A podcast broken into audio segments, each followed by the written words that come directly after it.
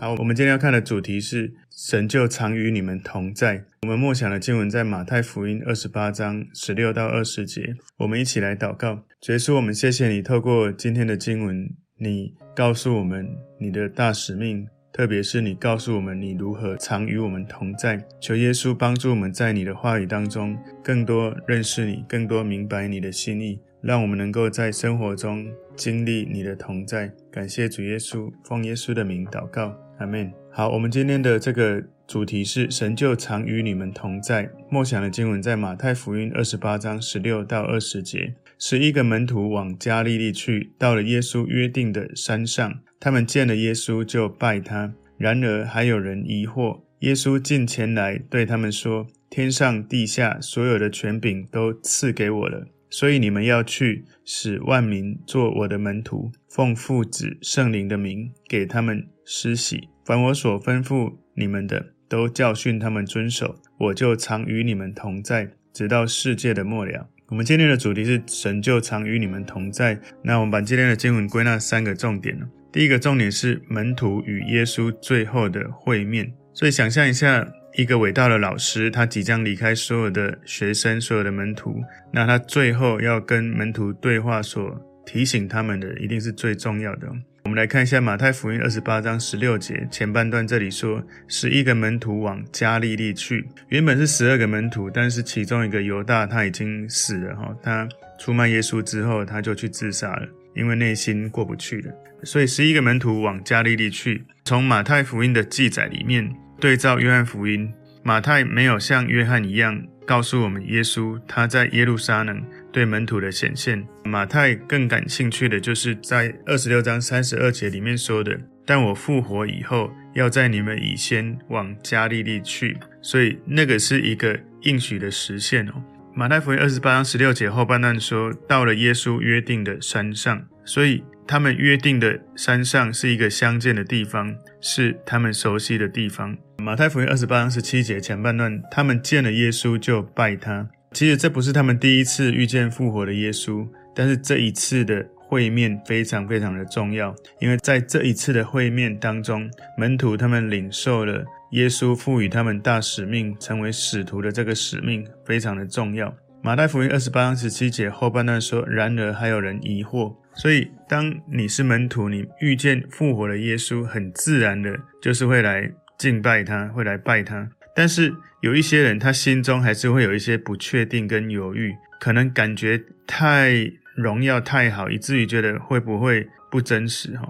特别是耶稣他上十字架死后。在这三天当中，有一些门徒，他们离开了本来答应耶稣的事情，重操旧业，又回去做自己习惯的事情，可能心里会有各种的交杂的情感情绪。有时候是这样，我们信耶稣啊，一开始感觉好像有什么东西是他祝福了我们，不管是健康啊，或者是工作啊，或者是关系。有时候我们觉得哇，祷告耶稣真的帮助很大，然后很开心。可是有时候好像我们觉得祷告他没有帮助我们，或者感觉好像他离我们很远，我们很容易就回到以前旧有的习惯，或者是性情，或者是依靠。有时候是这样，当我们这样子的时候，我们误把耶稣当神灯，因为耶稣最重要的是你灵里面跟你的关系，而不是回应你的祝福。如果他只是一个回应你祝福的一个神，其实他就是那种像石头公、大树公，你拜什么回应你什么那一种超自然力量。那其实他不是只是超自然力量，而是超自然力量是他的一部分的能力。所以有时候我们在拜各种东西，我们在寻求的是。比自己更大的力量，但不是在寻求跟这个力量亲密的连接。所以一定要记得，我们跟耶稣之间的关系是一种亲密的连接、亲密的关系。我们不是只是在寻求祝福，也不只是在寻求一种伟大的力量哦。所以当这些门徒认出耶稣的时候，很自然就拜他。整个历程是非常的超自然的，所以以至于有的人可能开始有人性的怀疑出来。我们知道当。这个怀疑出来的时候，其实反驳了当时那个时代他们传递的一个理论，就是幻影说。当时有一个理论，就说耶稣他其实来到这个人间只是一个幻影，不是真正的人。事实上，如果那是一个幻影，你不会看到说，诶，他真实到如此的超自然，是真的吗？表示怀疑，就在反驳了这种幻影说了。因为如果是幻影说你摸是摸不到的，根本不用怀疑，那就根本就是碰触不到的一个幻影。所以这是第一个门徒与耶稣最后的会面，他们在约定的山上会面的。那第二个今天的重点呢、哦？权柄、责任与使命。权柄、责任与使命。大家应该都看过蜘蛛人很经典的一句话：能力越大，责任就越大。上帝赋予我们很多的恩赐，他也赋予我们重要的责任。有时候我们要常常去记得感恩。我们所有的生命的成就，如果不是神的祝福，我们真的什么都不是。有时候我们拥有一切的时候，忘记了我们是谁。所以这里特别，耶稣提醒马太福音二十八章十八节，耶稣进前来对他们说：“天上地下所有的权柄都赐给我了。”这里耶稣在提醒一件事：你能做任何的事情，你有权柄、有能力从我而来。所以这是照着耶稣的权柄，他所说，其实这是一个权威的命令，不是讨论，不是建议，它是一个权威的命令，就好像一个军官在部队下达命令的时候，提醒士兵他的军阶，我是连长，我是上尉，或者我是少校，我是营长，我是中校，所以他有这个权柄，他可以命令他的军队。去做他要他们做的事情。权柄在对的人手中是会带来对的影响，在错的人手中会带来错的影响，在有些人的手里是会带来危险。所以，当耶稣基督这个权柄赋予你生命中有权柄的时候，我们一定要认识一件事情：在耶稣基督手上赋予的权柄是一个充满祝福的权柄，也就是你有没有那个勇气敢跟耶稣说：“耶稣，你来掌权我的生命。”当我让你掌权的时候，你赋予我的权柄，我是对准那个纯正的心。所以，如果你愿意让耶稣拥有一切的权柄来掌权在你的生命，以至于你愿意在所有的生命中的事情，透过祷告，在祷告中按着耶稣他的心意去做的时候，你会有一种说不出来的平安。耶稣的权柄是公义，是正直的，是绝对正确的，是真实的，是善良的。是带来平静安稳，是带来建造，不是拆毁的。所以我们要相信，从耶稣来的力量，它会建造生命，会连接关系，会创造生产力，会有一种恩膏，让你安息在耶稣的力量里面，使你不再寻求其他的力量。因为我们知道，耶稣的力量大过一切的力量。因为我们知道，就算我们没有任何的能力，耶稣的这个使命还是会找到愿意的人，会释放出来。我们知道，当我们把所有生命的力量给耶稣的时候，耶稣就一定会把他的力量给我们。所以我们可以知道，耶稣他跟天父的地位是平等的。他宣告这个与天父平等的权利。如果耶稣他不是神，他这样子说话就犯了不敬跟亵渎神的罪了，因为他也是神，所以他用最完全的方式，透过释放权柄。来宣告他的神性，还有他跟天父平等的地位。他宣告天地间一切的权柄，现在交托给门徒，透过历代的门徒的传承，给了你，给了我。所以马太福音二十八章十九节前半段说：“所以你们要去。”你知道，当权柄给你的时候，你当然要去行使。所以，因为耶稣有这个权柄，吩咐我们去用他的权柄差遣我们，用他的权柄引导我们，用他的权柄加给我们力量。所以，耶稣的心意透过他给我们的使命，他给门徒的使命，代代相传，传递到全世界去。所以，整个马太福音最后的一个动态的结论，它不是一个结束，而是一个开始的行动。所以，耶稣他所说的“你们要去”，这里面的“你们”这个门徒，到底这些人是谁呢？第一批这十一个门徒，他们出来的是彼得，他是鲁莽的，是任性的，想说什么就说什么，然后。是约翰哈，约翰他有一个很著名的一件事，就是他跟耶稣说，要不要我们从天上召唤火来毁灭前面这些人，因为他们不愿意听哈，不愿意配合。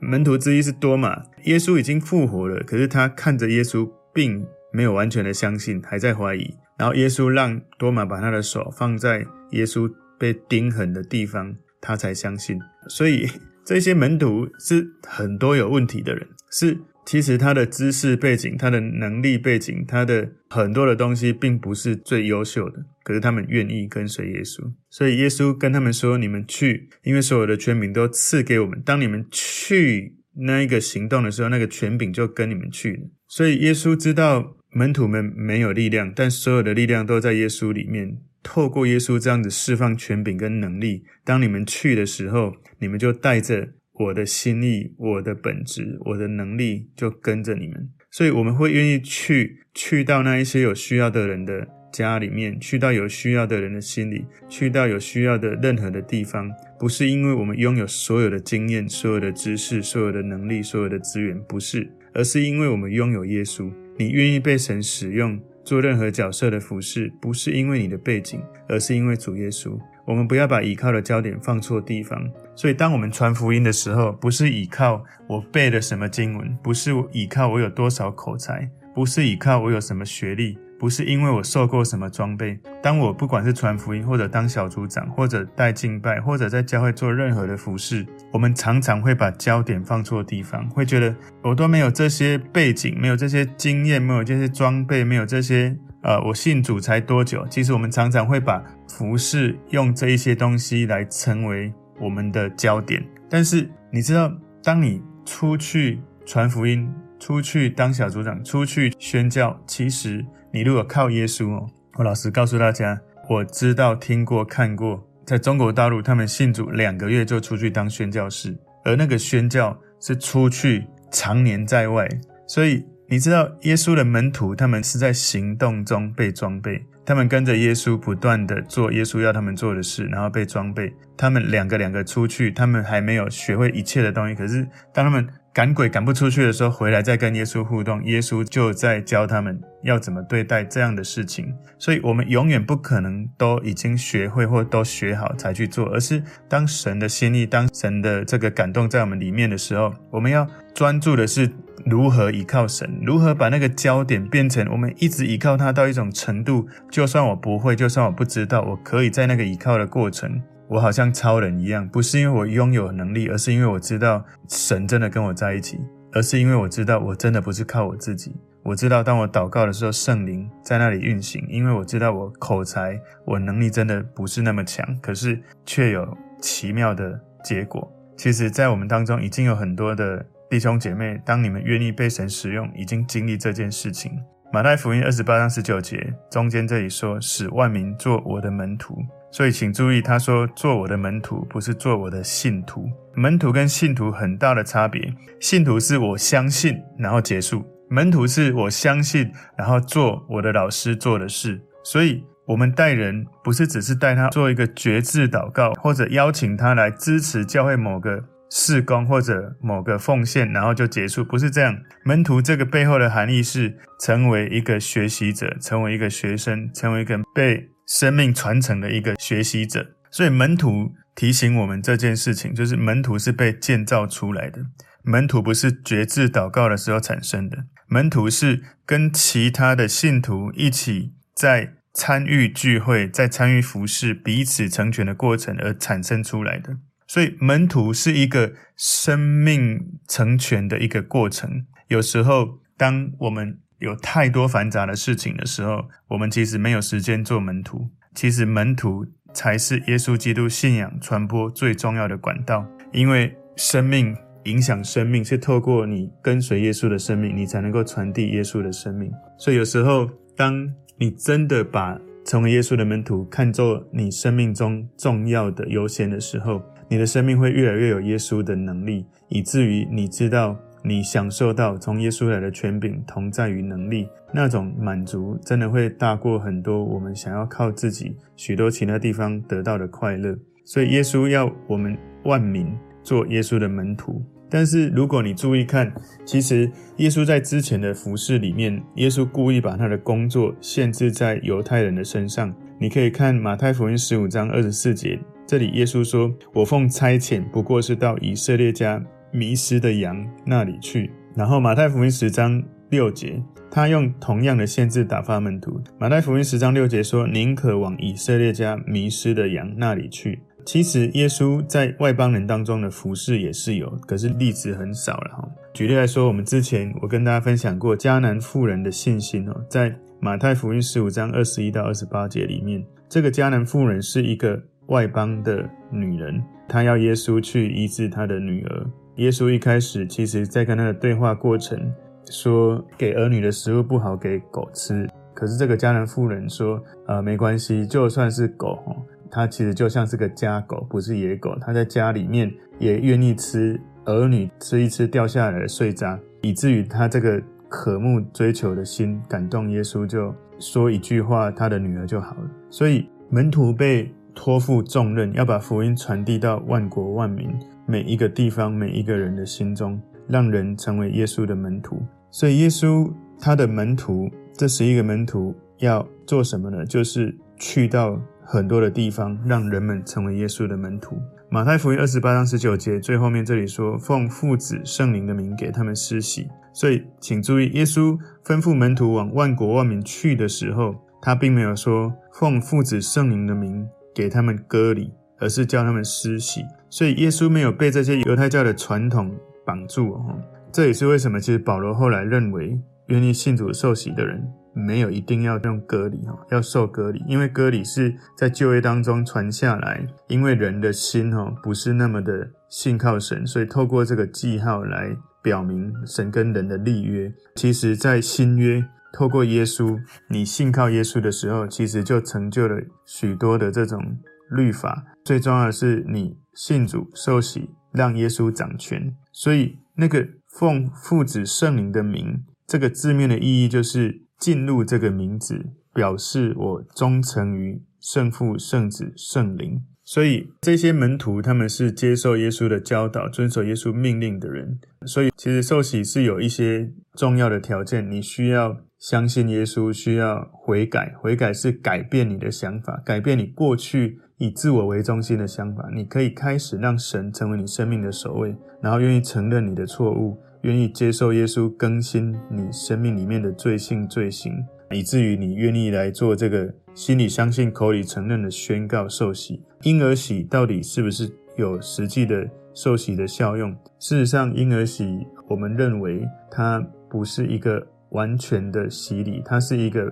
父母亲把婴儿交托，把权柄在耶稣在神的权柄之下，让他来保护的一个洗礼。等到他们在成年的时候，他们可以做一个坚信礼。坚信礼就是他们自己决定要做这个相信的洗礼。所以这里说奉。父子圣灵的名，其实这里我们就看到神是三位一体的神，三个位格：圣父、圣子、圣灵。身为门徒，我们需要被圣父、圣子、圣灵门徒训练。如果你去看这个经文，它的原文哦，奉圣父、圣子、圣灵的名，这个名，如果它是三个不同的人，应该说圣父、圣子、圣灵，天父、耶稣跟圣灵，如果他们不是同一个。这里的名应该是要复数，但是呢，其实我去看那个 NKJV，就是最接近原文的英文版哈，现代的版本，他说 baptizing them in the name，in the name 不是 in the names，in the name of the Father and of the Son and of the Holy Spirit，也就是说奉圣父、圣子、圣灵的一个名来施洗，也就是说天父、耶稣、圣灵他们是。一位是三位一个体，三位一体，所以这个名是单数，不是复数，强调了这个三个位格他们合一的这个状态。我们今天看到第三个重点了哈，常经历神的同在，常经历神的同在。马太福音二十八章二十节前半段说：“凡我所吩咐你们的，都教训他们遵守。”所以门徒是透过生命影响生命被教导出来。这个教导不是只是用言语，而是靠着耶稣无时不在的能力。所以耶稣要与他们同在，他建造门徒，一直到他离开门徒，他仍然在。建造门徒，一直到世界的末了。所以教训的内容就是耶稣所吩咐门徒的内容。耶稣的跟随者有一个责任，把神的旨意能够传递给那一些愿意信耶稣、成为门徒的人。所以马太福音二十八章二十节中间说：“我就常与你们同在，直到世界的末了。”所以耶稣差遣门徒去完成这个大使命，他有一个应许，同在的应许。请注意，只是这个应许就足以兼顾跟引导门徒。我就常与你们同在。所以，当我们服侍神的时候，千万要记得，不是因为我受了什么装备，不是因为我有什么学历，不是因为我有多少资源，而是因为耶稣就与我同在。当耶稣与我同在的时候，我就可以在服侍的时候，常常因为这样的应许去领受超越我自己的生命。神同在的应许完全充满在我们的生命的每一个时刻。如果你看他的英文，他说 “I am with you always”，那个 “I am with you always” 严格来说就是我一直跟你们在一起，我每一天所有的时间里面都跟你们在一起。不是你眼睛看得到的视野当中，而是你生活时间中的每一天。我再讲一次，我就常与你们同在，I am with you always。意思不是我就常常让你们看见我，而是我就常常在你们生活中的每一个时刻里面。你知道有这个意思跟没有这个意思差多少？没有这个意思的人，他们会常常觉得看不到、摸不到、感觉不到，觉得自己没能力，所以就觉得自己很不行。那我不像谁，我不像谁，我应该要这样，我应该要那样。我们会有很多都好像把焦点不是放在，其实耶稣就在你身边。但是有的人会说太抽象了，根本摸不到、看不到，怎么感觉他在你身边？有一个关键在于你的信念，你的信念有没有相信说，你信他的时候，他现在就在你心里，在你前面、后面、左边、右边、里面、外面、上面、下面、左右、前后，全部包围着你。只是因为你这样子想，你就会。进入一种不可思议的，宛如在天堂的体验。有时候它不是这么简单说，啊，你这样讲我就可以经历吗？好像不是那么容易。当然，它是一个灵的存在，它会跟我们的灵连接。你没有花时间跟它浸泡，你是有时候真的觉得很难。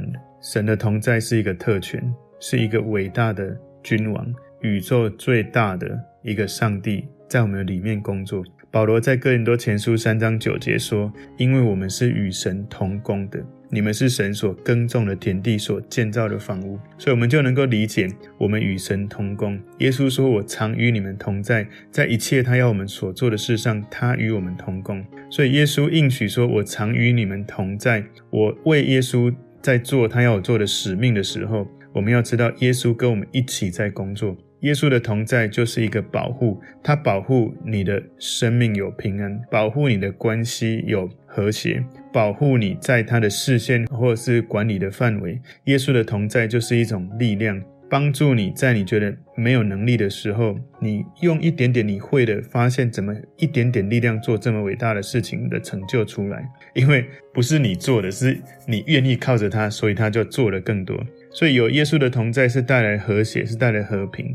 我们能够在所有的关系当中，因为有耶稣的同在，始终有一种我们的灵魂体是个人是和谐的。我们知道我们是谁，是真实的。我们跟人的关系也是和谐的。我们在工作中，在家庭中，在任何一个领域中，我们知道我们靠着耶稣有保护、有力量、有和谐。所以耶稣他说：“我与你们同在的时候，我们可以知道他要来保护我们、引导我们、安慰我们、赐给我们生命里面的。”恩惠赐给我们不会朽坏的荣耀，赐给我们荣耀的冠冕，所以这一切都在我们愿意回应大使命，在这个宝贵的应许里面。所以今天的主题是神就常与你们同在。第一个重点是门徒与耶稣最后的会面；第二个重点权柄、责任与使命；第三个重点常经历神的同在。我们一起来祷告，耶稣，我谢谢你，我们。感谢你透过你的同在，我们依靠的是你同在中的保护，同在中的力量，同在中带来的和谐。